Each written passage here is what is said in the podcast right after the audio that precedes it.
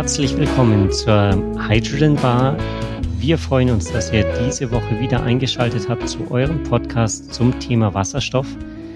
Ich habe heute die Pflicht, die Einleitung zu sprechen, weil Martin leider sich ein Magenproblem eingefangen hat und deswegen nicht dabei sein kann. Ich bin aber nicht allein, sondern wir haben einen Gast hier und insofern sind dieses Mal wieder nur zwei Stühle besetzt. Aber wir werden das natürlich trotzdem versuchen, möglichst interaktiv zu gestalten. Es freut mich wahnsinnig, dass heute hier bei uns ist ähm, Bernhard Wien-Borgert. Hallo Bernhard. Hallo Johannes, Servus. Grüß dich. Ja, wir haben uns vor einiger Zeit mal kennengelernt auf einer Messe und da habe ich mir gedacht, wahnsinnig interessant. Da ist jemand, der macht Brennstoffzellensysteme, äh, beschäftigt sich mit dem Thema Wasserstoff.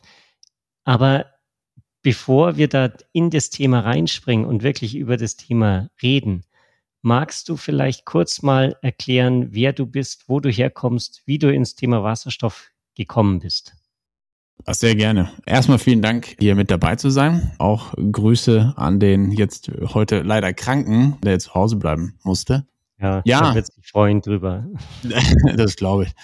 Wie bin ich, wie bin ich da hingekommen, wo wir, wo ich und heute auch stehe? Also ich habe quasi seit meinem Studium eigentlich das, den Fachbereich Brennstoffzelle und all die Themen, die da drumherum noch gibt, Wasserstoff und Elektrolyseure und so weiter. Ich habe diesen Bereich eigentlich nie verlassen, weil ich ihn auch nie verlassen wollte. Ich habe im Studium selbst da einfach einen tollen Professor gehabt, der mir dieses Thema sehr, sehr nahe gebracht hat, auch mit viel Erfahrung aus der Praxis heraus.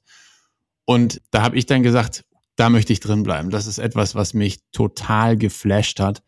Ähm, und ich bin dann von Hannover, da wo ich studiert habe, runtergezogen nach Stuttgart und bin dann dort bei der, bei der Firma Daimler hieß sie damals noch, jetzt hat Mercedes-Benz AG und hab, bin da eingestiegen mit dem festen Glauben und, damals, und dann auch der Überzeugung später, dass die Firma damals zu dem Zeitpunkt wirklich absolut führend war in Europa zum Thema Brennstoffzelle, Brennstoffzellenentwicklung, super tief in der, in der Thematik drin war, also auch entwicklungs- und forschungsseitig. Und da wollte ich, da wollte ich mitmachen. Und, und das hat sich absolut gelohnt. Hab dann noch mit der Firma und der RWTH in Aachen als Universität dann noch einen, einen Doktor geschrieben, auch zum Thema Brennstoffzellenentwicklung.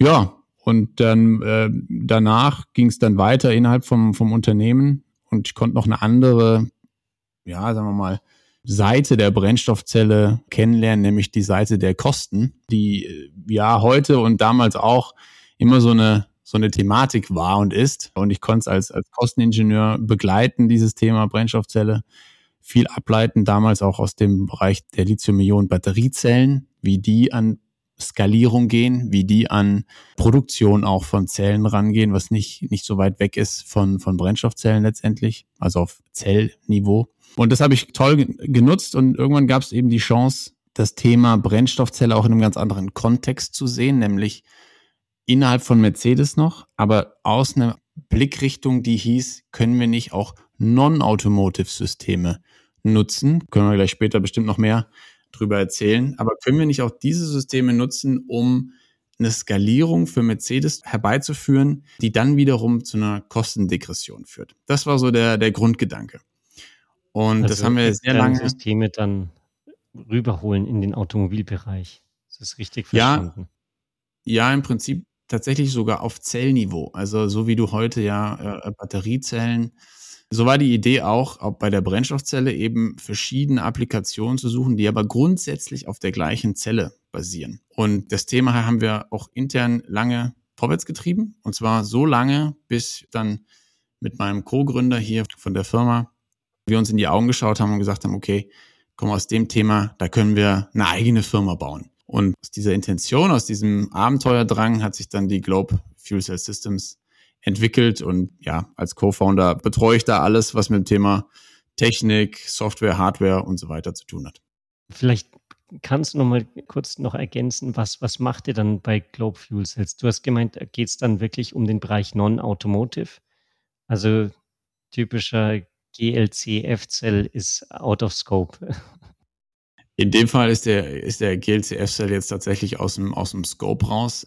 Wir gucken mit unserer Firma auf Applikationen, auf Märkte, die eigentlich alle industriell veranlagt sind. Also zum Beispiel der Marinebereich, aber auch der Bereich der Intralogistik, also wo es dann um zum Beispiel irgendwelche Flurförderzeuge oder Schlepper geht oder auch Stapler geht, die momentan vielleicht noch mit Batterien fahren, teilweise noch tatsächlich Blei, Bleibatterien, also zelltechnisch, sage ich mal, wirklich so noch uralt Technik. Steinzeit. Ähm, ja. Und diese Flotten oder diese Kunden von diesen Systemen und diesen Produkten, die suchen natürlich auch eine, eine Möglichkeit, sag ich mal, in die Zukunft zu gehen. Und eine davon ist eben die Brennstoffzelle. Und das sind sehr attraktive Märkte mit hohen Absatzzahlen, auch jetzt schon, geht schon fast in die Zehntausende rein pro Jahr, gerade im Intralogistikbereich. Und es war für uns ein so ein, so ein Treiber zu sagen, lass doch mal da den Startpunkt setzen wohl wissen, dass wir jetzt keine Intralogistik- oder Staplerfirma sind mit Globe, sondern wir verstehen uns da mehr als Energielieferanten, Energiegeneratoren, Produzenten, wenn man so will. Und das ist das, was wir entwickeln, designen, packagen können, noch mit einer Konnektivität in, in, in die Cloud ver, verknüpfen können und dann eben in die entsprechenden Märkte einbringen wollen. Ja, also ihr stellt im Prinzip so einen Energieblock zur Verfügung, wo halt der Wasserstoff von Wasserstoff in Strom umgewandelt wird, sodass dann genutzt werden kann. Richtig. Also jetzt unser aktuelles Produkt kann sich quasi so vorstellen, das ist so ein Kubikmeter gefühlt, ja. Und da ist ein Tankstutzen für den Wasserstoff. Da befüllt man dann das System mit, mit Wasserstoff. Und dann haben wir ein Tanksystem drin. Wir haben eine, eine kleine Lithium-Ionen-Batterie mit drin für Pufferaufgaben, um solche Peaks quasi wegzubügeln, Peaks der hohen Leistungsentnahme, also wenn du wirklich viel Strom brauchst oder auch wenn viel Strom auf einmal da ist, zum Beispiel durch Rekuperation. Und dann neben der Batterie und dem, und dem Tankbehälter ist dann noch das komplette Brennstoffzellensystem mit in diesem Kubikmeter. Und es kommt ein Kabel raus und da fließt dann der Strom in der entsprechenden Spannungslage. Okay. Und du hast gemeint, dieses System, das verkauft er jetzt in alle möglichen Bereiche. Dieses typische, was, was man halt immer hört, ist, das ist ja alles noch nicht marktfähig. Niemand kann das heutzutage zahlen und es lohnt sich nicht. Das sind nur Leuchtturmprojekte. Quasi, wenn der Staplerhersteller hier den einen Stapler mit Wasserstoff vorstellt, damit er einfach seine ganzen anderen Stapler mit LPG-Betrieb oder Diesel weiter betreiben kann. Wie siehst du das? Ist es wirklich der Fall? Also ihr, ihr seid ja da wirklich am Puls der Zeit. Ist da die Nachfrage da, wirklich solche Systeme im großen Maßstab dann einzusetzen? Also ich meine, wir betrachten uns und wir betrachten natürlich auch unsere ähm, Wettbewerber. Und das Schöne ist ja, dass wenn man weiß, dass man schon Wettbewerber hat, dann ist man eigentlich schon auf einem sicheren Pfad unterwegs wir betrachten natürlich alles miteinander und wir sehen da schon, dass gerade speziell im Bereich der Intralogistik wir da schon über wirklich hohe Stückzahlen sprechen. Also ich habe vorhin 10.000 gesagt und ich sag mal vier bis fünfstellig pro Jahr im Absatz ist zum Beispiel in den USA gang und gäbe. Und es fängt jetzt in Europa eben auch an, die industriellen Kunden immer weiter zu interessieren, was man mit Brennstoffzelle in diesem Umfeld alles machen kann. Und natürlich geht es allen Kunden letztendlich neben dem Faktor Grün, das können wir gleich auch bestimmt nochmal besprechen, geht es natürlich auch für die Kunden um das Thema Total Cost of Ownership. Kann man seine bestehende Infrastruktur sogar vielleicht besser auslasten? Ja, auch solche Themen. Und da merken wir, dass wir mit, gerade mit Brennstoffzellensystemen in großen Flurförderzeugflotten da auch schon auf, was die TCO, also die Total Cost of Ownership angeht, dass man da in sehr attraktive Bereiche kommt. Nicht im Jahr eins. Auch das ist Teil, leider Teil der Wahrheit. Man, man kommt nicht im Jahr eins auf, auf schon signifikante äh, Kostenreduzierung, einfach weil die Anschaffung noch zu hoch ist. Aber dann in den darauffolgenden Jahren und in Summe macht sich dann das System auf jeden Fall bezahlter. Okay. Weil eigentlich denkt man sich ja, Wasserstoff ist ja teurer. Gut, gerade wenn ich da wirklich auf Sustainability schaue und dann grünen Wasserstoff einkaufe, das System ist teurer. Nichtsdestotrotz sagst du am Ende gibt es ein Plus für den Kunden. Ähm, ist, liegt es einfach daran, dass die anderen Sachen mit Bleibatterien so schlecht sind? Ähm, oder wie, wie kann man sich das vorstellen oder erklären als Laie? Ja, oft hat es was mit der, mit der Infrastruktur zu tun, die man braucht für Blei oder die man auch braucht für Lithium-Ionen, sei es diese Aufladgeräte oder diese Wechselstationen. Teilweise gerade im, im, im Bleibereich redet man über Wechselstationen, wo eine Batterie getauscht wird mit einer anderen vollen Batterie, wie bei NIO jetzt äh, auch, wo man ja auch die Akkus dann tauschen kann. Und da muss man einfach nur dagegenhalten, da steckt ja ein Platzbedarf dahinter, da steckt ein Energiebedarf dahinter, da steckt manchmal auch noch ein personeller Aufwand dahinter. Und wenn man das alles in Kalkulation gegenüber einer, man muss wirklich sagen, einfachen H2-Infrastruktur mit einem Bündel oder einem Tank irgendwo auf dem Gelände und dann Verrohrung über, teilweise über Industriedächer bis zu dem Punkt, wo man es haben will, dann runterführen an der Säule zu einem Dispenser. Wenn man das alles mal so gegenüberstellt, dann ist einfach Wasserstoff in der Hinsicht dann doch einfacher mhm. und long-term eben dann auch günstiger. Ja, ja. Okay, das ist mal das, schön zu hören. Ja, das ist wirklich schön. Das, das ist auch, ich finde es auch spannend, weil ich war da am Anfang auch am Anfang war ich auf, bin ich auf der Brennstoffzellenseite viel unterwegs gewesen und wenig auf der Infrastrukturseite. Und als wir dann da beispielsweise beim BMW-Werk in Leipzig zumal zu Besuch waren und, und, da ein tolles Gespräch mit den Verantwortlichen dort geführt haben und die uns auch darum geführt haben, bis auf die Dächer rauf und wir sehen konnten, was es eigentlich für ein wirklich nicht großer Aufwand ist, so eine Infrastruktur auch in so einem großen flächigen Gebiet wie so einem Autowerk zu installieren, hat mir das auch ein wirklich so einen motivatorischen Push gegeben. Jetzt der Teilstapler funktioniert heute schon. Wo siehst du denn jetzt die Entwicklung hingehen? Was kommt dann noch? Oder gibt es noch andere so Bereiche, wo man sagt, ja, heutzutage findet man da schon ein Business Case, da lohnt sich das, da hat die Total Cost of Ownership jetzt im Griff?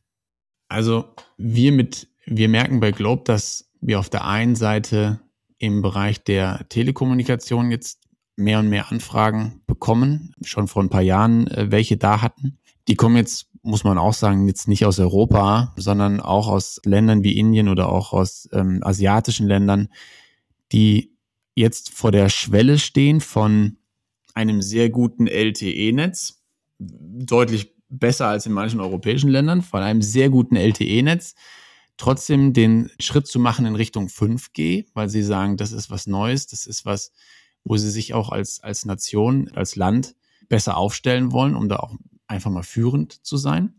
Und wenn dann aber das elektrische Netz und nicht mitwachsen kann, dann sind diese Länder und diese Unternehmen in diesen Ländern sehr darauf gepocht, so eine Art Remote Backup Energielösung zu suchen. Und ähm, vieles war mit, mit Solar in den letzten Jahren und dann auch einer, einer, einer stationären Batterie. Ähm, aber der Energiebedarf an diesen Masten wächst dann doch, auch durch 5G und durch Mehrfachbelegung. Und dementsprechend geht da auch schon die Reise hin in Richtung Wasserstoffanwendungen. Ja, genau. Und das merken wir auf der einen Seite. Interessant, weil ich hätte mir gedacht, der Wasserstoff ist so ungefähr das, was als letztes in diese Entwicklungsländer kommt, weil es halt dann doch wahrscheinlich ein bisschen gefährlich ist zu handeln das ist halt nicht, nicht so einfach wie ja, so ein Kanister mit Benzin, den man überall rumschleppen kann. Und wenn halt was verspritzt, dann gut, ist nicht so gut für die Umwelt, aber es kann ja nicht wirklich explodieren. Während bei Wasserstoff, da hat man ja doch gewisse Herausforderungen, würde ich sagen. Aber das kriegt man da alles in den Griff. Ja, ich, also das ist jetzt, das, man hat uns da eine, als wir da mal, wir waren da mal zu Besuch und haben uns das auch mal angeschaut, live vor Ort, weil wir genau das Gleiche auch als Bedenken hatten. Ja, und dann sind wir da auf so ein Feld gefahren und dann kam der Betreiber oder wir sind mit dem Betreiber einer solchen, einer solchen Mastes und einer ganzen, einer ganzen Pooles von, von Masten sind wir dorthin gefahren und der hat uns im Prinzip die Story ganz andersrum verkauft, indem er gesagt hat, hey, stellt euch vor, wenn ich jetzt hier einen Dieselmotor hinstelle oder eine Batterie und aber keinen abstelle, keine Person abstelle, die darauf 24-7 ein Auge drauf wirft, dann komme ich vielleicht nächste Woche wieder und alles ist weg. Und weil es eben auch einfach im Handling ist. Und dann sagte er, und wie, wie sieht denn das mit, mit Gas aus, mit Wasserstoff? Und sag ich, ja, halt, so wie du auch, da ist Hochdruck. Ja, da reden wir dann über 350 Bar aus einem oder 200 Bar aus einem Bündel, wie auch immer. Ähm, und da, da sieht die, das, das Thema Diebstahl schon ein bisschen anders aus. Und das, was wir vielleicht so als Problem beschreiben, ja, war da auf der anderen Seite Teil der, der Lösung für, für manche Dinge, ja. Und das, das, das denkt man sich vorher auch nicht. Kann niemand anderes brauchen, dann ist sicher vor Diebstahl. Ja. ja. Das ist ja interessant. Ja, cool. Und das sind dann, dann jetzt die, die quasi heutzutage schon möglichen Business Models? Siehst du oder, oder habt ihr, gut, ich will jetzt nicht da eure geheime Strategie hören, aber habt ihr so Ideen, was dann jetzt in naher Zukunft dann auch möglich wird? Welche Anwendungen da wirklich eine Rolle spielen werden? Also so ähnlich wie, wie wir auf der einen Seite den Telekommunikationsmarkt und Bereich mit, ja, das sind jetzt noch zweistellige KW Zahlen, die dann in, in den Märkten attraktiv sind, sehen wir auf der anderen Seite gerade im wirklich großen Leistungs- und Lastbereich, so dreistellige KW-Zahlen pro Brennstoffzellensystem, da sehen wir ebenfalls viel Momentum gerade aufkommen. Und wir beschäftigen uns auch damit, da in dem Fall in einem Umfeld des maritimen Bereichs und sehen aber auch, dass solche Systeme, die dort Eingang finden, aber grundsätzlich dann auch weiterentwicklungsfähig sind in Richtung, weiß ich nicht, großer Notstromaggregate für, für Krankenhäuser oder für kritische Infrastruktur oder was auch so ein Riesenmarkt ist, ist sind, sind dann solche, solche Data Center, die überall im Prinzip auf der Welt stehen, eine enorme Menge an Strom brauchen und auf gar keinen Fall ausfallen dürfen. Und diese Systeme gerade zum Verhindern von Stromunterbrechung oder zur Überbrückung von Stromunterbrechungen vielmehr, die versucht man Stück für Stück sozusagen zu erneuern, zu ersetzen, weg vom, vom Verbrennungsmotor hin zu Alternativen. Und da ist Brennstoffzelle ganz vorne mit dabei, sieht man auch wiederum in den USA, sieht man aber auch jetzt in Pilotprojekten dann auch in, den, in Europa. Und das ist auch was, wo, wo wir uns als Firma auch ja, wo wir einfach Interesse verspüren, aber jetzt zum jetzigen Standpunkt uns erstmal versuchen, in den Markt rein zu bewegen, rein zu, rein zu kämpfen und dann mal schauen, wo es, wo es hinten rausläuft. Ja, cool. Und dann zu sagen, gut, jetzt habe ich so, eine, so einen Brennstoffzellen-Stack für 300 kW oder so, dann verkaufe ich sie noch zusätzlich an einen Lastwagenhersteller. Ist, sind es dann komplett andere Welten oder ist es auch möglich? Also ich sage mal von der Technik her, müsste man da bestimmt im Einzelfall nochmal das ganze Packaging durchgehen, ja, nochmal das ganze Systemlayout. Aber ich hätte jetzt mal aus dem Bauch heraus gesagt, so zu 80 Prozent könnte man das auch dann verwenden für Automotive-Anwendungen. Der große Unterschied ist, glaube ich, zwischen Automotive und Non-Automotive ist dann auf der Regulierungsseite. Also wie kriegst du ein Automotive-System zertifiziert? Was musst du dafür alles tun? Versus was müssen wir tun im Non-Automotive-Bereich. Das ist auch dort natürlich von Teil, von, von Markt zu Markt unterschiedlich. Also gerade so ein Marinesystem ist schon enorm aufwendig, da wirklich bis zum letzten Schritt und bis zum Serienfreigabeprozess dann auch zu kommen. Absolut. Aber die anderen Märkte sind dann doch ein bisschen einfacher und dann auch einfacher als, als Automotive. Jetzt noch eine andere Sache, die ich mich auch immer frage. Der Preis für Wasserstoff ist ja wirklich jetzt auch ziemlich hochgegangen, habe ich gehört, ja, in den letzten Monaten. Siehst du das als Problem oder ist es jetzt nur was quasi kurzfristiges? Keine Ahnung, weil dann die ganzen Elektrolyseure jetzt auf den Markt kommen, die angekündigt wurden und dann wird der Preis wieder runtergehen, weil so viel Angebot da ist. Wie seht ihr diese ganze quasi Supply-Thematik? Weil das ja doch wahrscheinlich ein wahnsinnig wichtiger Inputfaktor für diese Brennstoffzellen. Ohne Wasserstoff laufen sie ja nicht. Ja, ich sehe da, also A ist, er, ist dieser Preis ja wirklich schon drastisch nach oben korrigiert worden. Ich glaube, jetzt an der Tankstelle für 12,50 Euro, meine ich. Der Schritt war also schon nicht so klein. Was wir auch in diesem wiederum Non-Automotive-Markt für Industriekunden sehen, ist, dass ein Industriekunde, gerade wenn er vielleicht auch eine, eine größere Flotte an Intralogistiklösungen umstellen möchte, sich dann überlegt, okay, wie kann er das Thema Wasserstoff anderweitig nutzen? Kriegt er zum Beispiel seine Lkw-Flotte ebenfalls mit umgestellt, long-term? Und kriegt er noch andere Themen, zum Beispiel Wärmeerzeugung oder sonst, oder vielleicht auch Backup Power oder wie auch immer, bei sich selber noch etabliert, sodass er immer alles auf basierend auf dem Energieträger Wasserstoff machen kann. Weil dann der nächste Schritt für diese gerade großen Firmen ist, sich einfach mal komplett autark zu machen, indem sie über eine PV-Anlage und einen kleinen, sehr lokalen Elektrolyseur ihren eigenen Wasserstoff herstellen. Der natürlich gefiltert werden muss und so weiter, ganz klar. Aber was wir wirklich merken, ist so dieser Ansatz, selber zum Energielieferanten zu werden oder zum Produzenten zu werden und dann selber zu nutzen für seine eigenen Themen, quasi so Autarkiegrad quasi erhöhen. Und das ist spannend, weil weil das war vorher noch nicht so und das wird jetzt hauptsächlich mit dem Thema Wasserstoff dann als auch als als Medium als Energieträger, mit dem man auch was, mit dem man auch speichern kann, weißt du, den man auch weiterverarbeiten kann, den man vielleicht auch in eine Pipeline einströmen lassen kann und so weiter. Das wird dann schon interessanter. Vorher wollte, glaube ich, nie jemand Diesel oder oder Benzin oder Rohöl selber herstellen und und machen. Ja gut, äh, ist glaube ich auch ein bisschen schwieriger, oder? ja, ich glaube auch. Ja, aber super. Vielen Dank für diese ganzen Einblicke in die Entwicklung.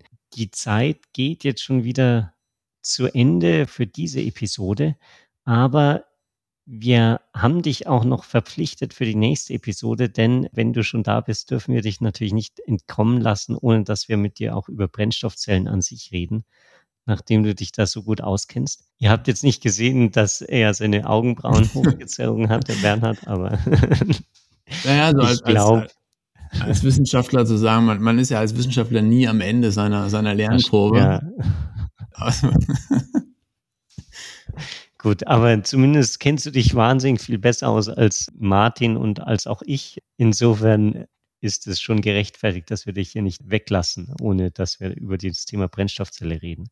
Ja, erstmal vielen Dank für diese Woche an dich. Vielen Dank, dass du da warst. An euch Hörer, wenn ihr Fragen habt, wenn ihr Anregungen habt, meldet euch gerne unter der E-Mail-Adresse kontakte.hydrogenbar.de oder auf unserer Webseite www.hydrogenbar.de über das Kontaktformular. Auch wenn ihr Fragen an den Bernhard habt, meldet euch gern dort und dann bringen wir euch in Kontakt. Und damit wünschen wir euch eine schöne Woche und vielen Dank, freuen Johannes. euch. Ja, gerne. Also was heißt, wir müssen dir danken. wir freuen uns auf jeden Fall, dass wir dann nächste Woche weitermachen und euch genau. auch wir hier wieder begrüßen können. Bis dahin, eine schöne Woche. Tschüss. Ciao.